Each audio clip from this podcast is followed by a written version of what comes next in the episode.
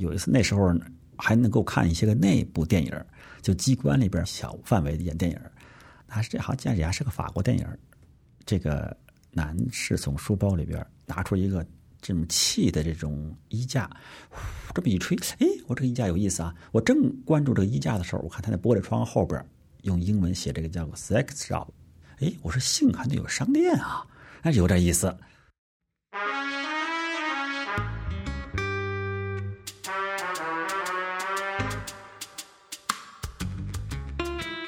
你好，欢迎收听故事 FM，我是艾哲，一个收集故事的人。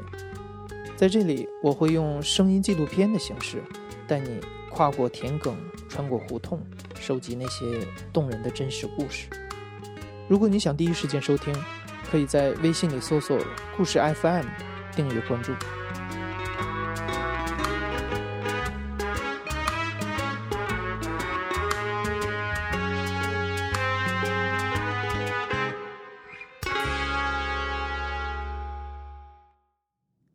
文京峰今年五十九岁。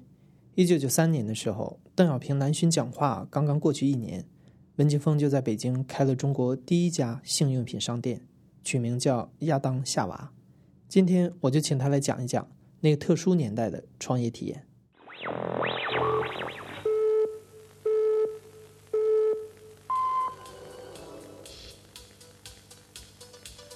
我下海比较早，我应该是在九零年就开始了。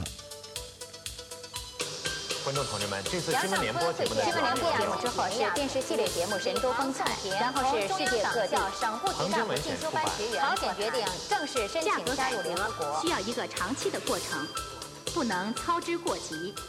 当时我在邮电部嘛，你想铁饭碗啊，邮电、铁路，这都是铁饭碗当中的铁饭碗，就不会是不会可能失业的那样就。但是他一切按部就班，早上八点钟你要在那坐着，坐着以后呢，一张报纸，一杯茶。开始聊天一会儿中午要去吃饭，这样年复一年，日复一日的这种生活，我觉得对我来说特别不合适。那我最后选择只能是离开他。那想起来也挺巧的，我第一次下海就碰到了曾经很有名的企业家，叫做穆其中的，就是他办了个南德集团，他凑过来成为第一个中国首富，是这个南德集团这个总经理穆其中写的一本小册子，那个题目我还记着呢，叫做《经磨力竭的探索》，写他自己创业的经历的。那本书写的挺有意思，我当时看完以后觉得，哎呀，写挺好，我就怀里揣着这本书，就直接就找到他，找他以后大概谈的投缘吧，很快他就说，那你到你这儿来工作吧，当时就决定了。那决定以后，那我就回去辞职呗。我是我们单位第一个辞公职的人。通知说，党中央、国务院十分重视增强国营大中型企业活力的问题，要求各地区各部门和企业采取有力措施。增强国营大中型企业的活力。比较滑稽的就是，当我离开了很多年以后，邮电部取消了，部长失业了。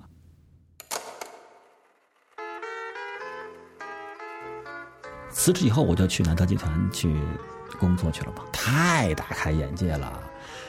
第一个大开眼界的就是我工资，我在国营单位应该是八十多块钱吧，到那以后一。一到公司就五百多，这是开眼界吧？哎呦，还是有钱了！你一个月的工资是你同事工资的四五倍呀！九零年嘛，啊，哎呀，真的真这是大开眼界吧？第二就是人们工作不是按部就班了，就不知道什么叫上班下班。我们那时候激动到什么程度呢？干到夜里十二点回家，回家以后躺在床上老盼着天怎么还不亮啊？还亮了要赶紧去单位。嗯，早上起来跑着就往单位跑。就那种那种热情，就完全把所有你以前的框框全部都把它打破了。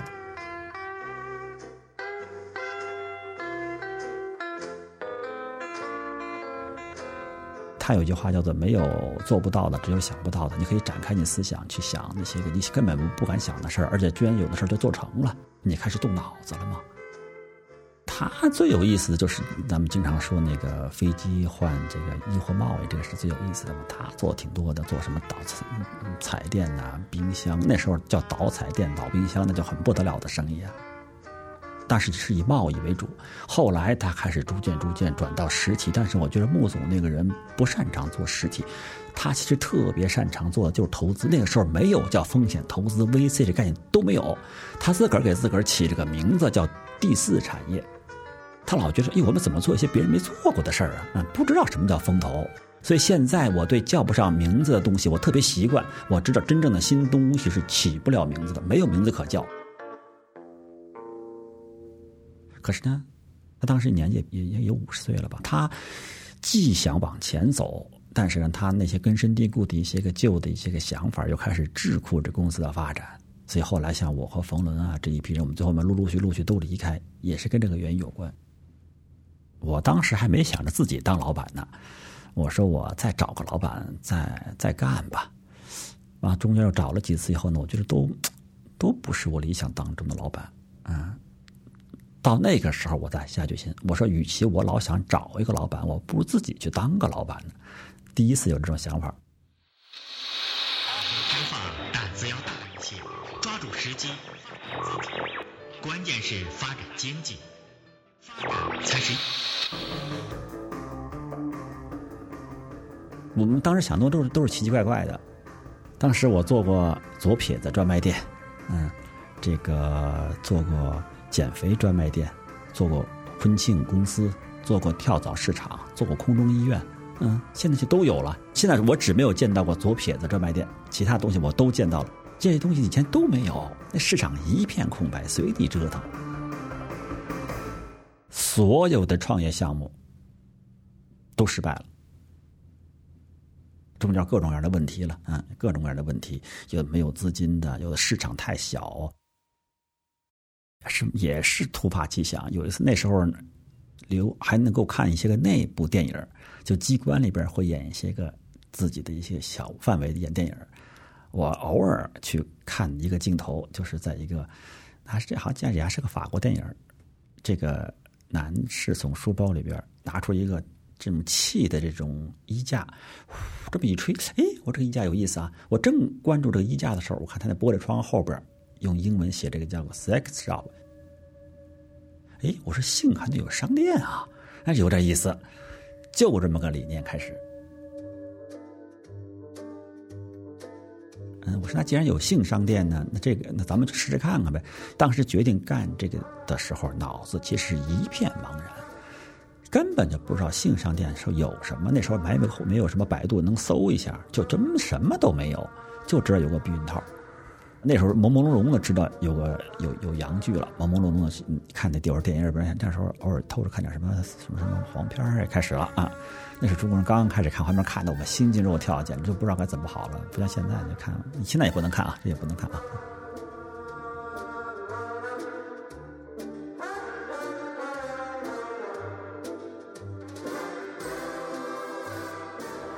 你想想，他当时九一年的时候，你筹备这么一家店啊，那阻力之大，超完全超出我们的想象。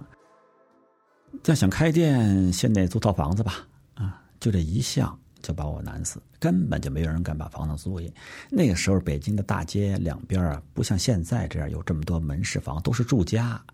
早上起来，在这门口刷牙，洗过的洗脸水就泼在门口。不像现在，所有的街面房都改成商品房，都没有。那我上哪儿去租这个房子呀？嗯，好不容易看到有一两家这个门脸房，他愿意改成商业房的这样的个人，他得问问你，你干什么用啊？你怎么跟他说呀？啊，你说你开性商店，他根本他就听不懂。嗯，听得偶尔听懂，他吓死。所以就跑遍北京城，几乎租不到房子。后来就是赶巧，我到了人民医院。嗯，就在白塔寺那个人民医院，嗯，也赶巧，我第一次见到那院长，他问我办什么的时候，我说办这个性商店，他能听懂。结果那得到那院长的支持，他把人民医院的一个外墙推倒，盖起一排门脸来，中国第一家性商店就从那儿开始。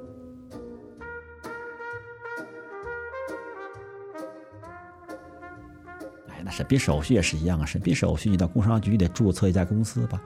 一翻开大黄页就没这一项，说什么什么叫性商店，那怎么注册呀？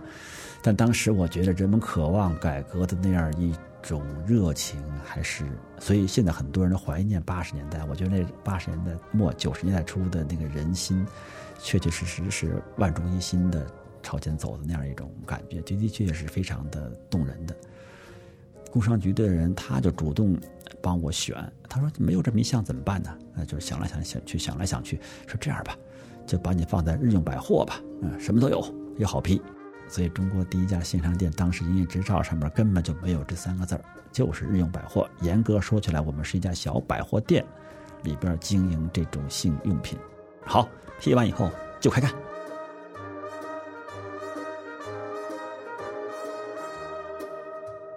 干起来以后，说是不是得找找计生委批呀？啊，因为你进来你得进货嘛，一进货你上哪儿进货啊？你找计划生育委员会进货吧。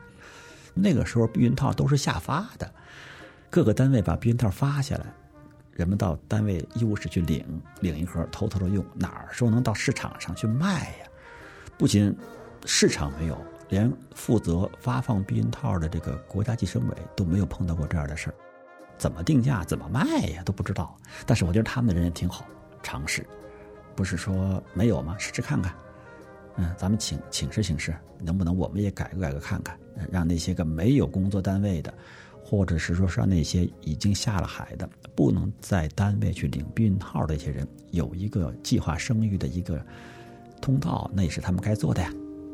这样，第一批避孕套直接从北京市计生委药局站进到我们店里边来，也是第一次摆到柜台上边，直接面对那些个不用在单位领避孕套的人群。当时啊，知道有。假阴茎这个概念了，那没有产品怎么办呢？就拿一个按摩棒，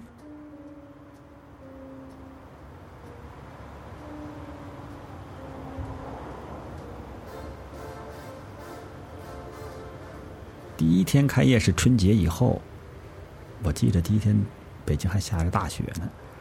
我为了让人能进到我们店里边来，就把那个店门这么打开着，人挺冷的。啊，挺冷的，店里边灯这么亮着，柜台上摆了一些避孕套，还摆了一些个一些个按摩器，嗯，根本就没有人进来。大概一个礼一个星期来了这么两三个人，第一次是一个二十多岁的一个小伙子，他肯定不是故意到这个店里边来的。他就是随便看看吧，这么溜溜达达吹着口哨就进来了。进来以后呢，就在店里边这么看看看看看，看着看着，我觉得他那个脸就开始红，嗯，而且呢很严肃，很严肃。当时我就站在旁边，我印象特深。哎呀，我说今天你就买个东西吧，让我们开个张。我已经这么长时间了，大家信心都受影响了。后来他就看完以后那个表现，我现在还记着，就特别凝重的点点头。九块八买走了一盒避孕套，当时他买完以后，哎呀，我那个激动啊！他走完了以后，我一直那个目光就目送他特别特别那个远。结果当时我拿到这九块八，我特别高兴，自己添了两毛钱。大概那时候是一屉包子是十块，请所有员工在我们旁边那吃了一次包子。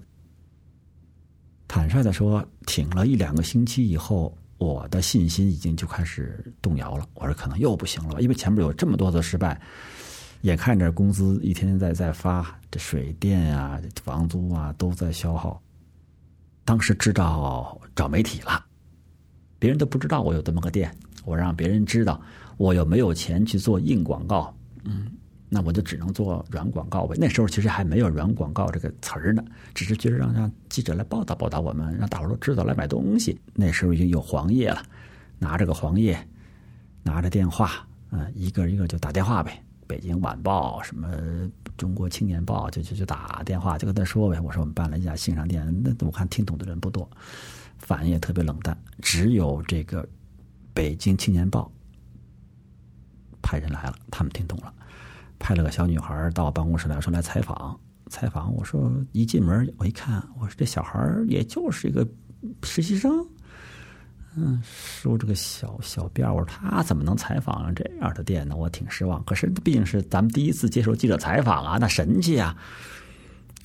滔滔不绝的跟他说了好几个小时，那小孩还挺聪明，当时记了好多东西，就走了。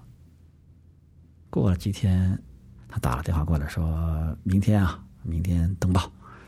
哎呦，我当时呢激动，我就逮谁跟谁说，明天我上报纸啊啊，嗯，高兴嘛，嗯。结果等报纸来了以后，我一看，哎呀，这个失望啊，在报纸的这个中间夹缝这么一个地方，大概登的那个消息啊，就是火柴盒的侧面这么大一条，写着“中国呃北京第一家性商店开业”，然后呢，经理是谁，地点在哪儿。就完了。当时我那个失望啊！我说这这这这就上报纸嘛。同时我就想，这这这也没什么戏了，嗯，这这这么小条谁会看呢？登完就完了吧？啊，登完了以后，第二天，哎，来了几个法新社的法新社的记者就来了。那是咱们第一次见过有有摄像机对着你了。拍完以后就走了，嗯。走了以后呢，他是他说了这么一个，他说，他说我们这个法新社呀，是上天的。我说什么叫上天？就是他们不落地，他们不是不是报纸什么，他是他是发消息。他说什么时候能落地呢？我们不知道。当时我就想，我说他上天的，那什么时候能上到我们这儿来啊？也不知道。第二天可挺神，第二天来的是西班牙的埃菲尔通讯社。我一进门就问他：“我说你是上天的还是落地的？我特别想用报纸登的我们好宣传宣传。当然咱没没有什么事情，就老想卖点钱，赶紧把这个穷日子给度过去。”嘿，这个上天的挺厉害。第三天，参考消息登了一大版。当时参考消息在中国，你意味着什么？参考消息当时不公开的，是高干才能看的。嗯，它是小有范围的，有级别去订阅的。我爸爸看见了，嗯，他有资格看参考消息。以前他。们单位发的参考消息到家，他都不让我们看，自己看完以后，我到书包里头就就带回去了，还是什么保密呢？那时候就就去看，看以后说：“嘿，说你怎么这报纸登着你了？”我一看，还真是登了一大版，写的还挺好。嗯，中国第一家新商店开业，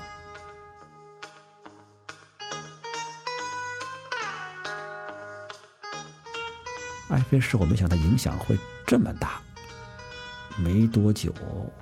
就后边就连续的就来了，什么 BBC 呀、CNN 呐，什么美国之音呐，这外媒就呼呼呼就往这来了。我们当时就吓坏了，说这怎么来这么多老外？国内的媒体怎么除了那个小火柴盒的《北京青年报》，怎么一家都不来呀？也挺紧张，说是政府到底同意不同意我们干这个事儿？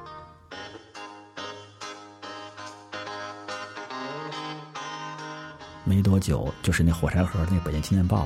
派了一个记者来，来了以后呢，采访一遍，采访完一遍以后，在北京青年报的头版登了一大整版的报道。登完以后，我可就真神气了，我第一次看到我的照片，我的采访登在北京青青年报的头版，那他们一登以后，那影响就挺大的。那后边就陆陆续续，这一直比较有代表性的是人民日报、新华社、中央电视台。中央电视台来过好多次，比较大的就是当时他们有个栏目叫《观察与思考》嘛。这个就是《观察与思考》前边来过一个，他来采访，采访完了以后告诉说：“呃，今天晚上啊，准备播你们这个节目，在播出等他老早早的就坐在电视机前面就等嘛，左等不来，右等不来，等着等着等着，等出这么一条新闻来，说中国最后一个太监今天就是去呃去世。”刚播完这个新闻，下边是中国第一家新商店今天开业。我不知道他们是巧合呀，还是故意这么安排，就非常的有意思，还是挺让人难忘的。你想想，报道吧，一看哟，政府报道了啊，那这政府支持这个事儿啊。你想那人们是又他恰好就和性结合在一起，你想想，在那个年代，人们会一种是什么样一种表情？你都想都想得出来吗？那呼一下，这人就满了，满了。店里头人满到什么程度呢？就是叫保安在门口站着，出来一个人才能进几个人，四个墙角都是摄像机。屋里的人到什么程度啊？就跟那个地铁是这么挤。那医生想卖个东西，到收款台交个钱都交不了，交不了怎么办呢？我记得我们小时候那百货店我有印象，就拿个铁丝从这墙挂那个墙上面，想收钱就把那钱夹在那日日这么扔过去，那边收银台收，就到这种程度。嗯，人走了以后，一天下来一看，那玻璃柜子都几岁？哪是现在进来个顾客当上帝？那时候我们可是尝到了上帝什么滋味儿。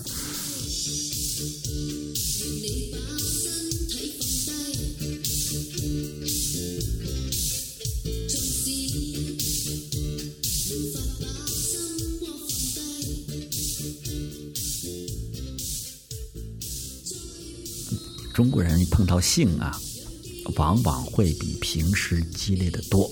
他在性面前总是反应过激，砸玻璃，在我们那大玻璃窗上写各种这个各种话，什么大流氓、大淫棍，嗯，什么这种钱也赚，什么的自由。其实我觉得那些人他们本身也并不一定知道，他只不过是变相的发泄他一种性饥渴吧。这个性这个东西啊，其实是 哪儿都存在。比如说，有的第二天人上班的时候脾气很不好，比如说哈，呃，为一件什么事儿，同事发了火，其实那个发火并不是他真正原因，真正的原因可能是头天晚上他跟他太太的性生活没过好。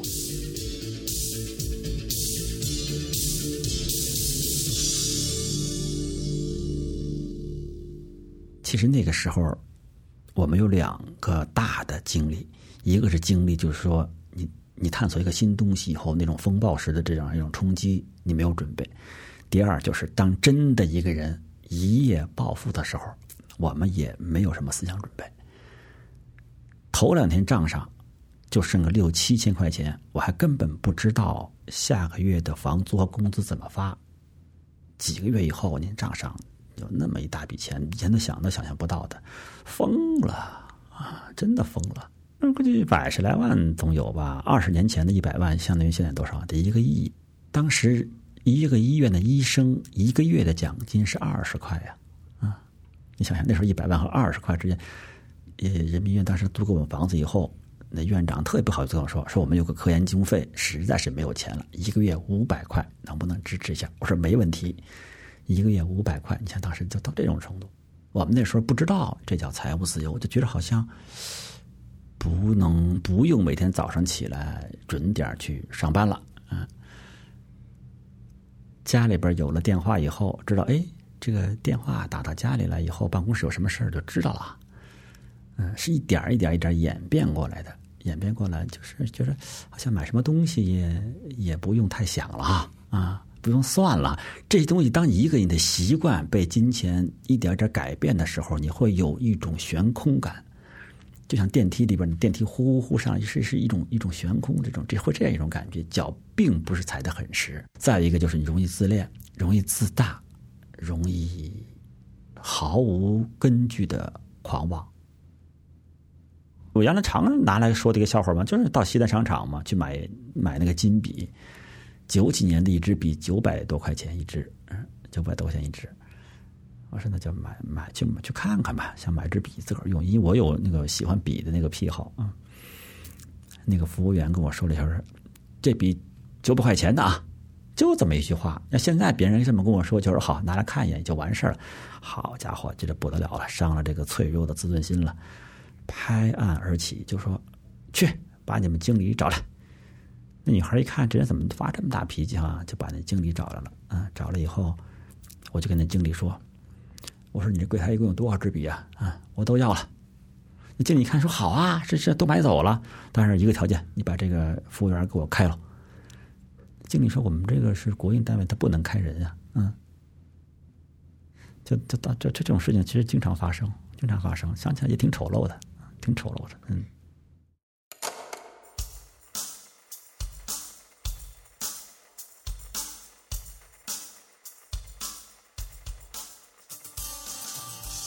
我比较好的有两点，第一个，我觉着我直觉比较好，我就这样有点不对劲儿了，嗯，不对劲，我说怎么会这样呢？哈，那走路姿势都变了啊，那真的觉得就不对劲了。第二呢，就是我运气好，就是我亲眼看到南德集团的那个总裁，就是我第一次打工的时候，那个老板从一个万线玻璃厂的工人到中国首富，又从中国首富沦为阶下囚这个过程，这个给我特别敲响的警钟，这才开始警惕。这时间不长，我觉得我那个疯狂的那个时间不长，大概也就是这么个几个月吧。后来我就清醒过来，我这肯定不对呀，肯定不对。你包括制定公司的经营方案的时候，都是要占领全国，什么什么，这都这个东西。最最神经病的是，还跟媒体说我这能获诺贝尔奖，这这这疯了。那您这个亚当夏娃这店后来铺了有多少家？后来铺那就分第一个阶段。我们店铺到什么程度呢？我管我们当时的连锁店叫做“雨不落公司”，就是我出门不用带伞，一下雨我站起来就有我的店。在北京就铺到这种程度。那个跟英国叫板嘛，当时有个“日不落”，我们来个“雨不落”，还真的不用带伞，因为当时的商业理念告诉我们要做大啊，似乎做大才是企业的出路。九五年去美国，一看旧金山那个信商店，那个门还没有你这个录音棚这个门宽呢，不服气，迈。一步嫌宽，迈两步过去了。那还是旧金山最著名的一家新商店，嗯，叫 Good Vibration，我记得特印象特别深。一看他的新商店那么小，我说我不服，我得跟美帝国主义得叫板，回来就开大的。结果是怎么？你违背市场规律啊！人家那新商店开了一百多年了，为什么这么小？他这种东西的体量就不能做大了。那现在你特别明白了，知道他这种是不是所有的商业都要做大？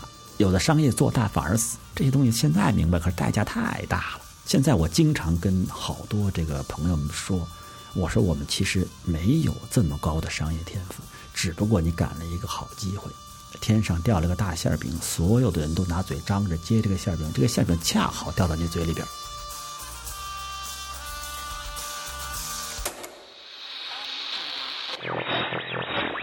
现在的创业环境。比我们当时的创业环境，坦率的说，要贫瘠恶劣的多。那个时候，相当于一种什么环境呢？等于是跑马占地。你有一匹快马，只要你敢骑在这个马上，以后你跑出去的路、跑占的面积都归你。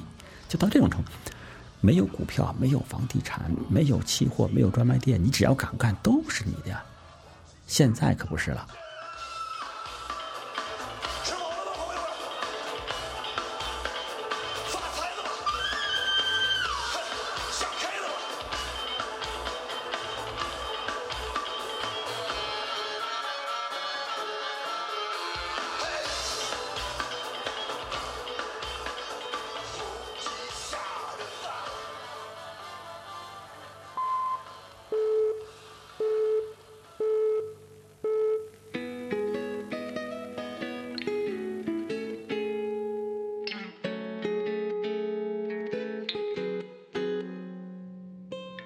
这里是大象公会出品的播客节目《故事 FM》，我是艾哲。本期节目由我制作，声音编辑彭涵、马晨。在这个众声喧哗的时代，克制真诚的声音变得特别珍贵，也变得特别容易被遮盖。但我们打算一直收集和传递这样的声音。如果你喜欢这期节目，又希望故事 FM 生存下来、发展起来，那请你把它推荐给你的一位朋友，或者是转发到朋友圈，让更多的人可以听到。也让我们知道有你在背后支持，谢谢你，咱们下期再见。